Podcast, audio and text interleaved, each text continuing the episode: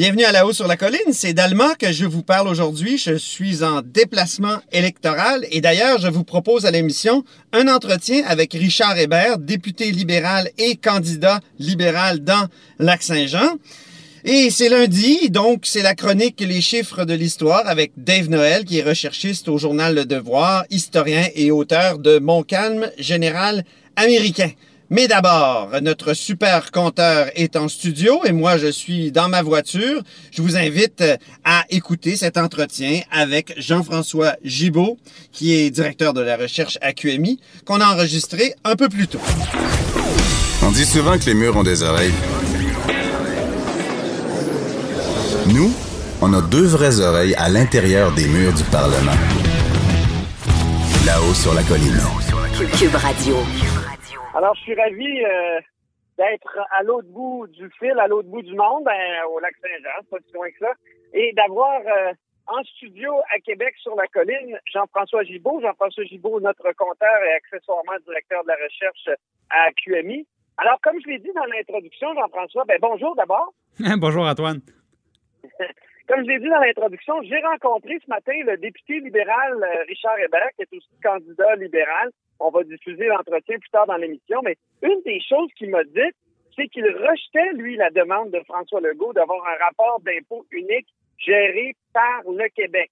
Et euh, toi, Jean-François, tu as du niveau dans ce dossier-là. Ben oui, parce que euh, une des, un des arguments de ceux qui s'opposent à ça, puis là, ben, on parle du Parti libéral à, Ottawa, du NPD même qui a changé carrément d'opinion sur la, sur la chose, euh, c'est de dire, ben, vous savez, les employés de Revenu Canada au Québec pourraient perdre leur emploi. Et là, euh, du côté du NPD, on, on, parle même de 4000 personnes qui pourraient perdre leur emploi. Alors, on est allé aux nouvelles pour voir un petit peu, mais comment on calcule ça, ces emplois-là? Qui sont-ils? Est-ce que c'est vraiment le, portrait qu'on a? Et la, réalité est un peu différente. C'est-à-dire que d'abord, 4000 personnes, c'est le nombre d'employés euh, syndiqués par euh, la plus grande organisation syndicale présente à l'Agence du revenu du Canada. Et euh, en réalité, ils sont plus 5500 si on, on, totalise là, vraiment tout le monde de présent au Québec. Sauf que je me suis euh, demandé, euh, comme dans la fonction publique, j'imagine qu'il y en a une bonne part qui ont la, permanence, donc c'est des, employés qui ont euh, une protection d'emploi. Alors là-dessus, l'Agence du revenu nous a répondu qu'effectivement, deux employés sur trois, Antoine, ont la sécurité d'emploi, donc ne pourraient pas perdre leur boulot.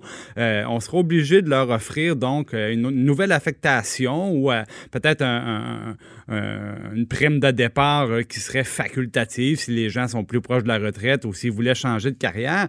Mais donc, on est loin, loin, loin des scénarios où on aurait 4, 5 000 pertes d'emploi potentielles.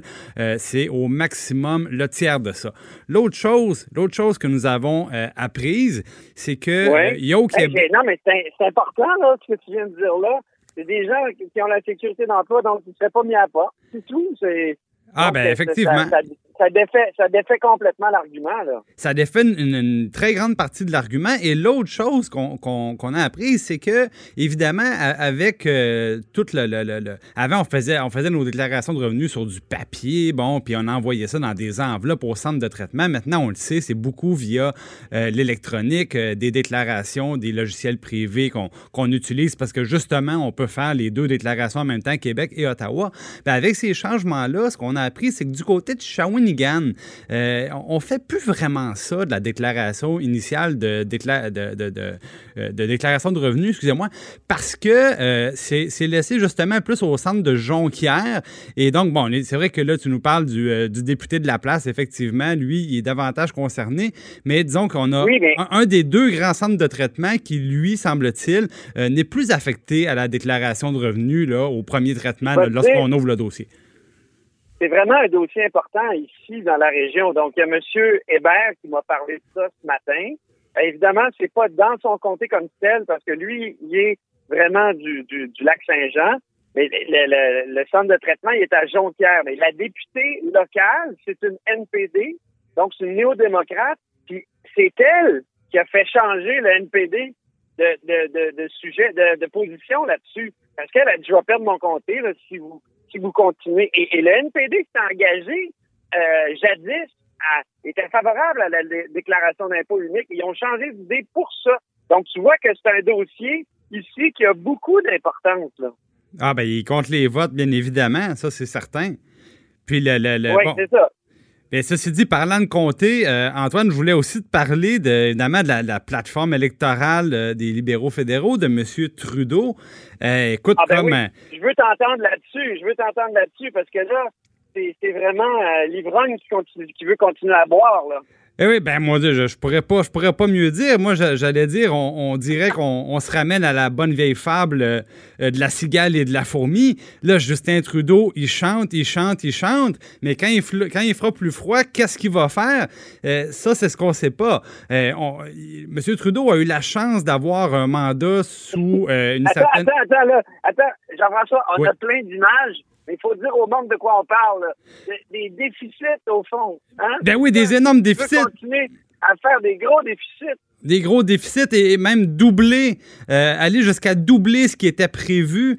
Donc là, euh, non seulement euh, il n'y a pas d'amélioration, mais il y a même une dégradation.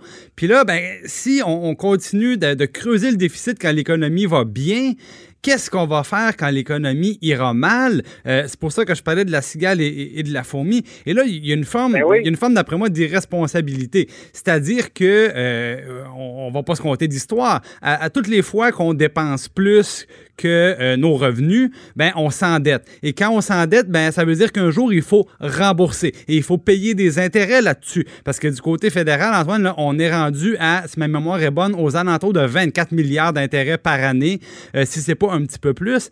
Et donc, on paye ça. Et puis, qui va rembourser, Antoine? Si c'est si pas la génération actuelle, ça sera quelle génération? Ben oui, c'est les générations futures, les mêmes qui sont allés dans la rue la semaine passée. Bon, ben moi je comprends pas. Donc on, on, veut pas leur laisser une dette climatique, c'est très bien. Bon, ça c'est honorable, mais euh, leur laisser une énorme dette financière, leur laisser un cadeau empoisonné, puis un jour on dira ben on, pourrait mettre l'argent justement pour améliorer euh, l'environnement, on pourrait mettre l'argent pour mieux financer les, les transferts euh, pour l'éducation ou la santé, puis on va dire ben non parce que il faut qu'on paye des intérêts sur notre dette parce que euh, le propriétaire techniquement du Canada, ça sera une banque ou une autre. C'est ça, c'est ça. Donc, j'ai l'impression qu'on a tellement diabolisé le discours de la rigueur budgétaire, voire de l'austérité, et là, on est rendu peut-être, le pendule est rendu dans l'autre sens. C'est qu'on peut avoir un politicien qui dit, ben oui, mais je vais faire des déficits pour l'éternité. Ben là, c'est parce qu'ils sont. On, est loin, loin, loin de l'austérité où on annonce des suppressions d'emplois puis on annonce des disparitions de programmes. Là, euh, la semaine dernière, là, les, euh, les, libéraux fédéraux étaient rendus en train de gérer nos vacances. Euh, d'ailleurs, ça, c'est une idée, Antoine, tu t'en rappelleras, ça avait été essayé à Québec aussi avec, avec très, très peu de succès. moi, je pense que ça, c'est la preuve qu'on on manque d'imagination pour savoir quelles nouvelles dépenses inventer. Et de l'autre côté, ben, on, on dit on va le déficit, puis on n'a aucune idée comment on va faire pour sortir de là.